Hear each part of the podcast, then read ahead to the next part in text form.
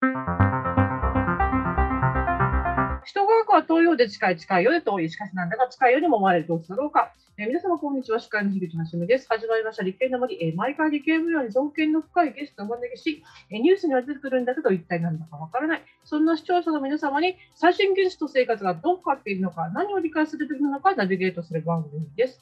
えー、ゲストに、うるま市立津堅小中学校教諭の宮城渉さんをお迎えして、えー、教育改革現場からのスクラップビルドをテーマにお話していきたいと思います。えー、宮城さん、よろしくお願いいたします。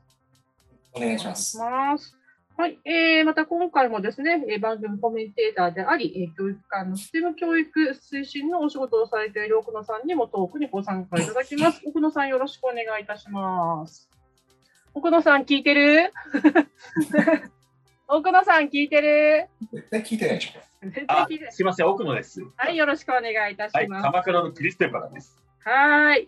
え第2回は、え教師のキャパを超えた忙しさのため、えなかなか ICT 教育まで手が回らないという状況で、えー、どういうふうに、えー、打破していくのかというようなお話を中心にお伺いしたいと思っております。ということですね、まあ、あの前回のこう終わりの方にですね、あのまあ、あの格差があると、そういったそのコンピューターのその学校による、なんですかね、えー、ネット環境とかね、コンピューター環境の実は格差がまだあるとは、タブレットが1人1台あるとしてもっていうことだったんですけれども、まあ、こういうのってど、どう変えていったらいいんですかね？あなかなか難しい質問です。はい、まあでも、なんだろう、やっぱり、なんか、ICT に任せることをちゃんと任せることができるかっていう部分かなと思います。ICT に任せるものも任すことができるだろうか。うん、はい。まあ、それができるだけでもちょっと変わるかなと思ってるんですけど、ただ、なんだろう、一人の、まあ、大体教頭先生とかがいいかなと思うのは、全体の仕事量が見えてる方じゃないですか。うんうんうん。はい。その、この、そういうふうなね、視野の広い方が、うん、あ、ここはまとめることできるよねとか、うん、なんか、うん、コントロールっていうわけじゃないけど、なんかそういうふうなのをちゃんとマネージメントできたら多分変わるかなと思ってます。実際、現場の人間、まあ、教員が頑張ってもっていうのもちょっとあって、うんうんうん、ポジションの人間ができることの限界が当然あるっていうか、まあ、学校にもいろんな役職があるので、うん、その役職によってできる部分はあるけれども、うん、か学校全体の総量として変えるためにやっぱり教頭先生とか、まあ、もっと校長先生のリーダーシップとかがさらに出ると嬉しいなってところでしょうか。うん、やっぱそういうそういう人たちがなん、うんと、仕事量もそうだし、ICT に任せるとか任せるっていうのはどういうことなんですかね？あなんだろう、例えば手書きを減らすとかでもいいですし、手書きを減らす。あとはあの構文とかを、例えば紙ではなくてデジタルで、うん、まあ、PDF で流すとか、うん。まあ、情報の発信とか、あと回収の部分とか、うんうん。まあ、小中で多分文化も違う部分があるので、その辺は、あのはい、やり方は変わってくるかなと思うんですけれども、やっぱりそういうのもなんか一人の先生とかじゃないんですかね、やっぱりこの学校の方針とかになっちゃうんですかね？もあるし、まあ、それより前、まあ、委員会としてちゃんとやらないといけないこととかも当然あるでしょうし、うん、この辺はもうなんかこのデジタルに任せる部分をどれって言った時にいろんな絡みは多分あるかなと思いますただ、アンケートとかに関しては昔よりとっても楽にはなりましたよ、ああ、なるほどね。あの、紙に書いて集めて、それを、あの、隙間時間につけて、入力して、まとめるっていう作業が、例えばね、QR コード読んでやってよって言ったらすぐで、ね、スマホレベルにできちゃうしとか。QR コード読んでアンケート取ってんですか、今の小学中学校は。そうですね。ね、ちょっと、まあ、間にはマークシート使うこともあったんですけど、うんうんうんまあ、結局ね、10年前と比べたら当然、こういうふうな部分というか、うんうん、結局、集計よりは分析にとか対策に時間かけたいじゃないですか。すね、と思うんですけどね。なんかもう集計で疲れてしまったのも対策も練りようないのかなっていう。そういうふうな部分が DX っていうか、デジタルに任せたい部分かなと思うんですけどね。うんこれね、これね、あの、なんですかね、学校とかにもよらず、中小企業とかもそうなんですけど、なんかその情報をクラウドに置くのを嫌がる人たちいるじゃないですか。学校とかでもそういうのありますやっぱ風潮で。ギガが進むことによって、それがなくなりつつあるかなと思います。今までは、うん、結局ね、生徒の個人情報だから、うんうん、あの、ちゃんとね、その自治体ごとにサーバー立てるとか、そういうふうな形をやってたはずなんだけど、うん。ギガがね、浸透というか、進むっていうか、うん。それによって、うん。うんまあね、Google 使ってるから、うん。Google のサーバー、うちの自治体に置きなさいとか、それはできないじゃないですか。うん。うん。こうん。ねこのサーバーがどこにあるかっていうの検索すらできないはずなんで、う ん世界中にあるし。世界中にあるねだからそういうふうに考えたら、なんかちょっと、まあ、生活スタイルも変わったこともあるじゃないですか。まあ、周りがね、はい、あの、コロナもあってね。うん、もあるし、まあ、このクラウドっていうか、この、ね、スマホ含めた文化っていうか、生活が変わったので、そういうふうなものでもやっぱり、なんか慣れっていうか、うん出てきたと思います。はい。で、なんかね、この番組始めてこの2年とかでも全然こう変わってるんですよね。話聞いてるとね、そういうあの、なんか DX 化のその、えー、こう、もう絶対嫌だみたいな人たちがどんどん減ってきてるというかね、そういう話を聞くんですけれども、あの、なんつったらいいんですかね。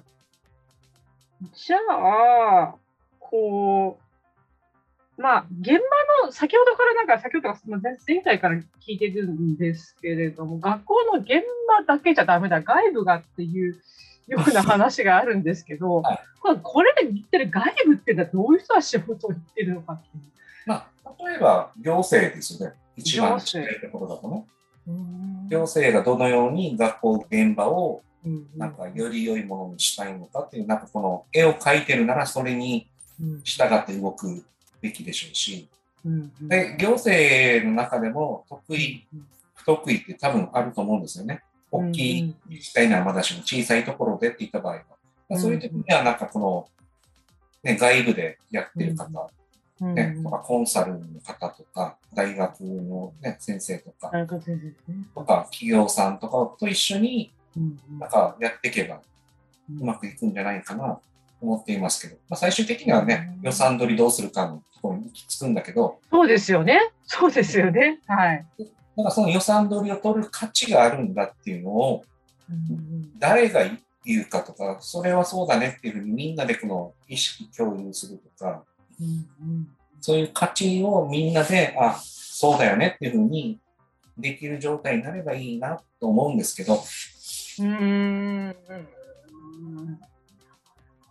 体的にはその現場の方からどう行政を巻き込んでいくもんなんですかね。現場で動かすっていうのはなかなか難しいです。現場はうん。さなんか意見を聞聞いてもらうぐらいで、実際動くのは行政とこの外部の、ね、方々になるでしょうし、その困ってる雰囲気だとか、この学校現場が忙しいとか、まあ分かりやすく例えると、なんだろ夜学校の職員室電気ついてるよとか、ああ、はいはい。そういうふうな状況があるだけでもなんか忙しさとかっていうのは、なんか端的に伝わるでしょうし、うん。そういうのが減るだけでもいいのかなと。ただ土日に部活動を含めて学校の先生の車の数多いよとか、うん。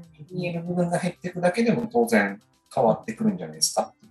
う。うんそれをやった方がいいのかどうかっていうのは、まあだから子供に予算つけて、つけたいのかつけたくないのか変わってくるんですけど、ねえそれってまあ親御さんにしてみたらそんなのは当たり前につけてほしいわけなんですよね。でもどどう動いていいか多分親御さんとかもわからないし現場もわからないっつうとどうどうすんねんと行政巻き込むって選挙会みたいな。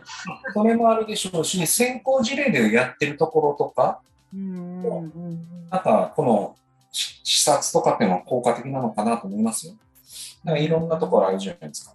そういうふうにやってうまくいってるとか、まあ先日、まあそちらの話があった鎌倉のうん、そうですね。とか、はい。まあ最近よくテレビとかに出てくる明石の泉さんとか、はいはいはい。あの子供の担当する職員数を3倍以上に増やしたんですね。で、鎌倉教育長の岩岡さんは、あれですね、外部の専門家、学校に派遣して、その資金をふるさと納税から調達するガバメントクラウドファンディング、えー、鎌倉スクールカラバファン。ド、そういう動きですよね。そうそう。あとはね、まあ、ちょっと、まあ自分も個人的にちょっとお世話になっている方々といえば、なんか熊本の遠藤教育長とか、運動教育まあ戸田の戸ヶ崎さんとか、長教育長とかもそうですし、まあ、視察に行ったことあるっていう意味では、熊本、まあ、熊本山の方とか、っていうのはなかなかね、あの、みんなで頑張ってるっていう印象をすごく受けました。いろいろ全国回ってきて、はい。この、えー、熊本市の遠藤教育長、戸田市の戸ヶ崎教育長という方々、ICT 教育に関してということなんですかね？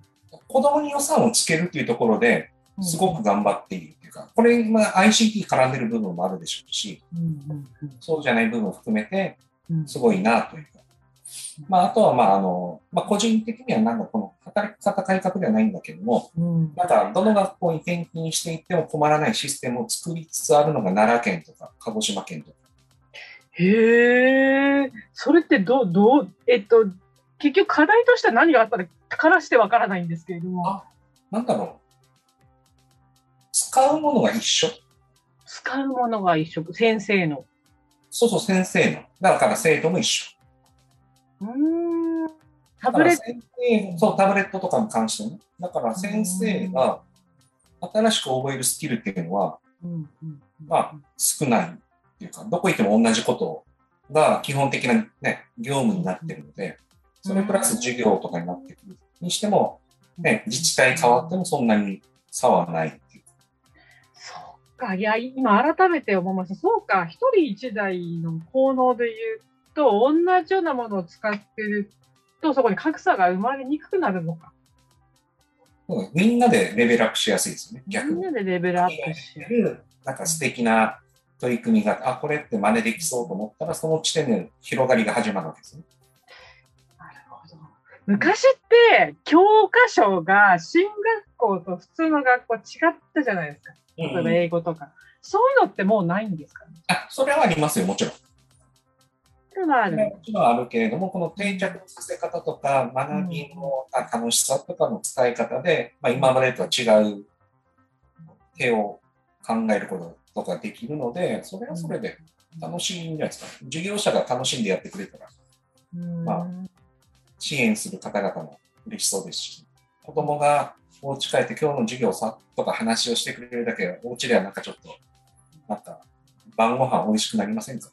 と思ったりはするんだけど、私は。だから学校現場の話題を夜ご飯の話題にしてほしいっていうのがちょっと。そうですよね、そうですよ、ね。しかも授業の話題が出たらいいなと思ってはいました。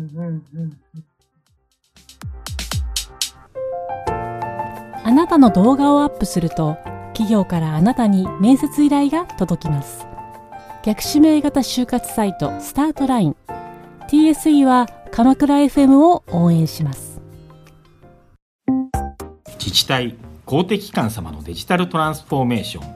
小中学校のギガスクール構想の STEAM 教育導入をお手伝いいたします。新クライアント総合研究所は鎌倉 FM を応援しております。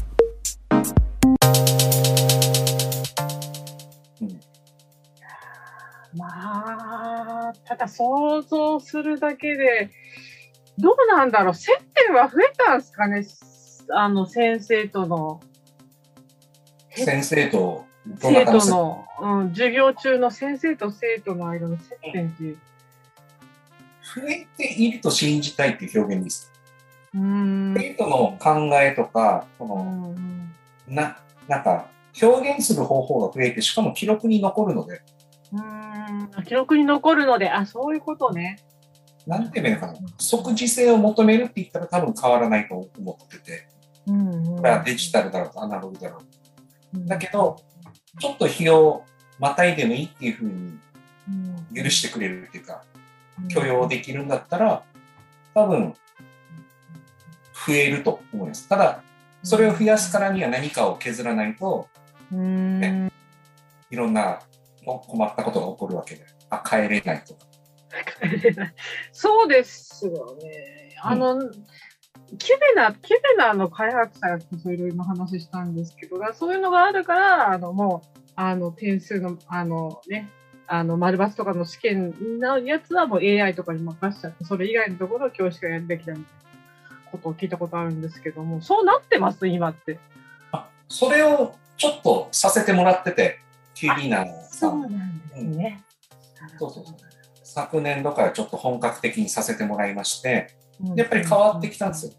うん、ちょっと AI 教材がね、本当に先生の代わりにさ、問題作る必要性もないし、丸バツをつける必要もないわけじゃないですか、人間がねなんだ。ろう。キュービーナ使ってみて分かったことは、はい。本当に自立自走できるまで、うんうん一緒にどれだけ伴走できるかかなと思ってて。え？ちょっとよくわからない。はい。要するに、答え出るから自分で勝手にやってねって言っても、やりたくないこと多いんですよね、もちろん。うん、なるほど。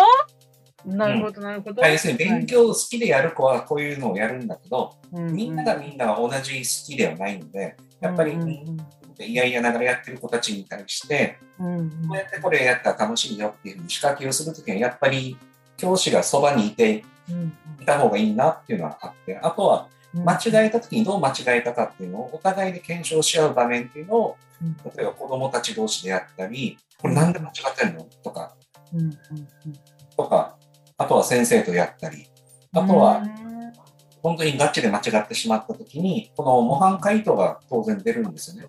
この模範回答を読み取るために力をつけないと、どうにもならない。だから、正解、間違いがうんふんになったら困るので、うんだから間違えたから次、まあ、キビナの場合だと似たような類似問題出てくるから、はいはいはい。え？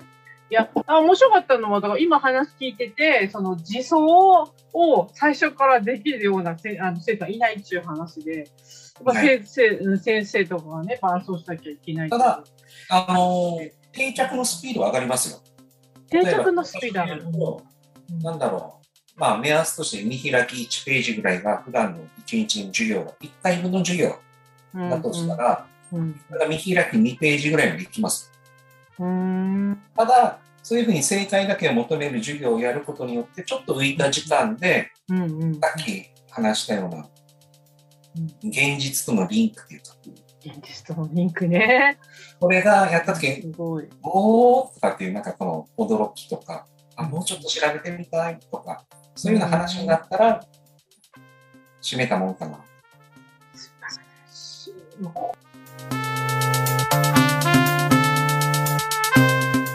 はいえっ、と、キビナもそうなんですが、うんうん今ほら、あの、学習指導要領と同じぐらい、こう、有名な標語があるじゃないですか。スティーム教育。はいはいはいはい。あの、携わってちなみに沖ね、お縄におるスティーム教育というのは、どうあるべきかっていうのを宮城先生に聞きたいんですよ。やっぱりアートですか？あの、沖縄アーティストをこう、生んだ、もう、本当に、ちちょっとそれ以前に、それ以前にラジオなんで、ステム教育の定義を話してください。奥野さん。サイエンス、テクノロジー、うん。サイエンステクノロジーエン、ジニアリング、アーエトンジ、ニアリング、アート、マセマティクス、うん、うん、マスマティクス。全部言いましたよね。はい、言いました。はい、ありがとうございました。はい。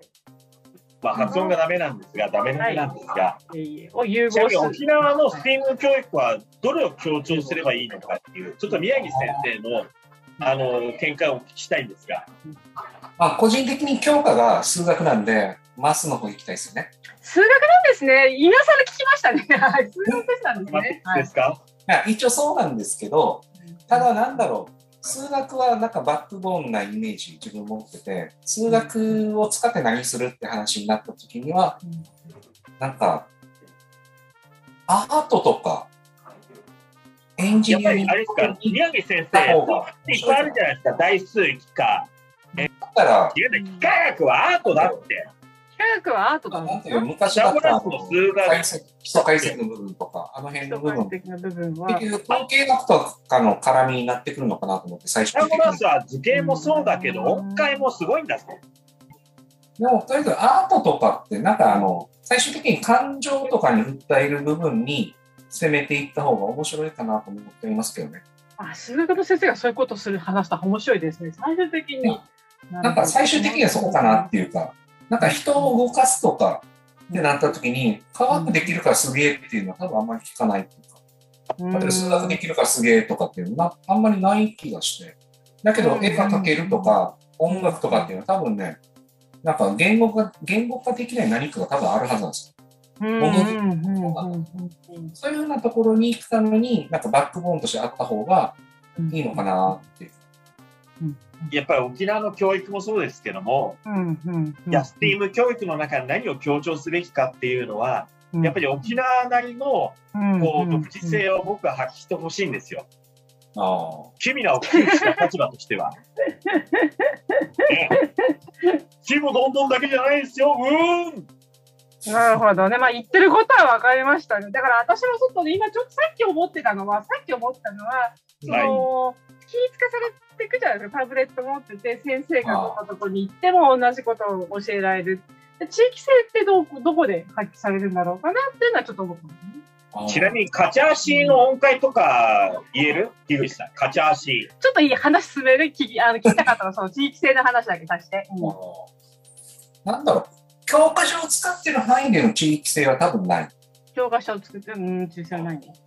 まあ、なんだろう、強いて言うんだったら、うん社会科とか理科とかでの話題って、まあ、沖縄からすると、うんなんか遠いところってあるじゃないですか。土地勘的なものとか。取り扱ってる植物とか、今、技術の授業とかも持ってて、そこで栽培とかってもあるんですけど、うんでうん植える時期が違うじゃないですか。ああ、そうですよね。列島長いからね。はいはい。そうそうそう。だからそういうふうなものが教科書ではフラットになってるけど、実際は違うっていう、そういうところは地域性あるかなと思いますよ。うーん。例えばもう今、沖縄では稲の収穫やってるし。いいんだ。うん、早いんですね。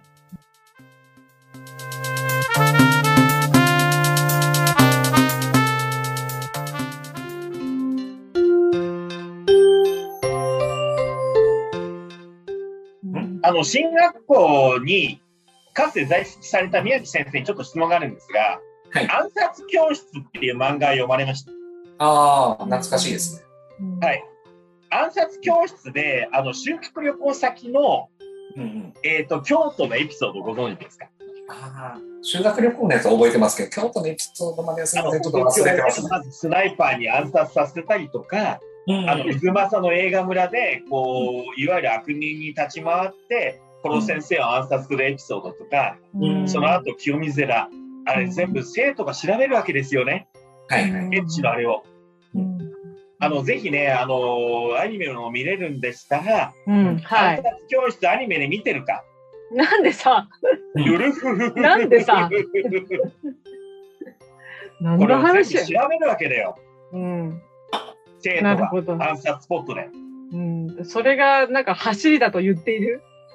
だからこれこそね、やっぱりあれですよ、新学習指導要領のうん、いわゆる本質を語ってると僕は思います。そうなんだ。いや、教育って言ったら暗殺教室でしょ、やっぱり。そうなの？そうなんだ。へえ。言いたいことはわかる。言ってることはわかる。ですよね。うーん。ね。少なくても暗殺教室は見るべきです。なるほど。だからね、わかんない、い言われて、なんか文字とかね、言葉ではわかるんですけど、やっぱ実際教室とか見ないとちょっとわかんないとこありますね。うん当時ね、パソコンって技術家庭科の先生がちょっと趣味でやってた時代ですよね。まあね、まあ今もそうなんだってね、芸術家庭科の先生がね、あの、禁止と多いらしいよね。うん。今ね、あのね今のね、子供たちに当時の写真見せて、今の写真って日付が載るんですねとかってね、違うって。当時の銀塩写真はそうなんだよ。まあそういう世代を教えてる宮城先生は素晴らしいです。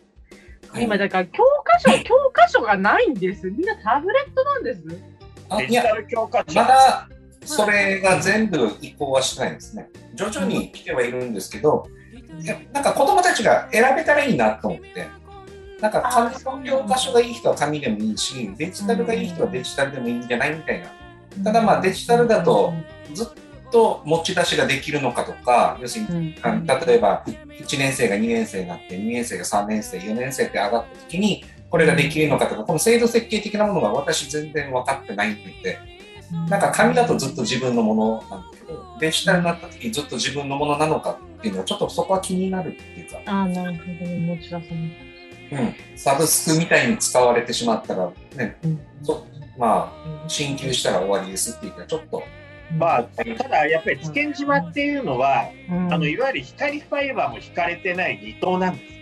うーん、ね、遅そうだけど。うん、いや、遅くないの、それが。遅くないんだ。まあまあまあ、それはもう、それだけなんか1時間になるじゃない頑張って、すごいブログまで聞いてもらったんです。ですか。それだけ1時間語るじゃないですか。そうなんですね。あの35人とかの教室でね、多様性認めちゃったらね、収集つかなくなる気がするんですよね。うん、それはわかる。実際、私もあの次、まあ、この学校転勤とか、次の学校、はい大きい学校行った時に、今のスタイルができるのかどうかっていうのは気にはなります。まあ、ここに来る前の大きい学校の時にはやってたんだけど、やっぱ状況変わったので、あれから3年経つ。3年で変わるのもすごい早いと思いますね。スキルを手に入れてるので、まだマシかなっていうか、3年前だとそのスキルを伝える段階からスタートしてたので、うん、で、まあ、来年、再来年、そういうふうに40人相手に授業したときに、あの頃よりは楽かなと思いはしますけど、あとはお題の与え方とか、なんかあの、どういうふうな授業設計にするかとか、そういう部分をちゃんとやっていけばいけるんじゃないかなと思いますけど。だって、ハマるものにみんなハマるじゃないですか。まあそうですね、そういう。うんその辺はあの、心の動きをどうコントロールするかはこっちの仕事じゃないみたいな。うん。樋口さんさ、はいはいはいごめん、ちょっといい？樋口さんいい、うんうんうん今さ、ギガスクールでさ、うん一応一律タブレットを配ったかもしれないけど、うんうんうんうん。実はね、教育環境って均等じゃないんだよ。そうだよね。そうだよね。さっきほら、うん通信環境ですごい格差が出てるって言ったじゃん。うん。で、教育環境って、まだね、格差が大きいんだよ。そうだよね。そうだよね。2回目の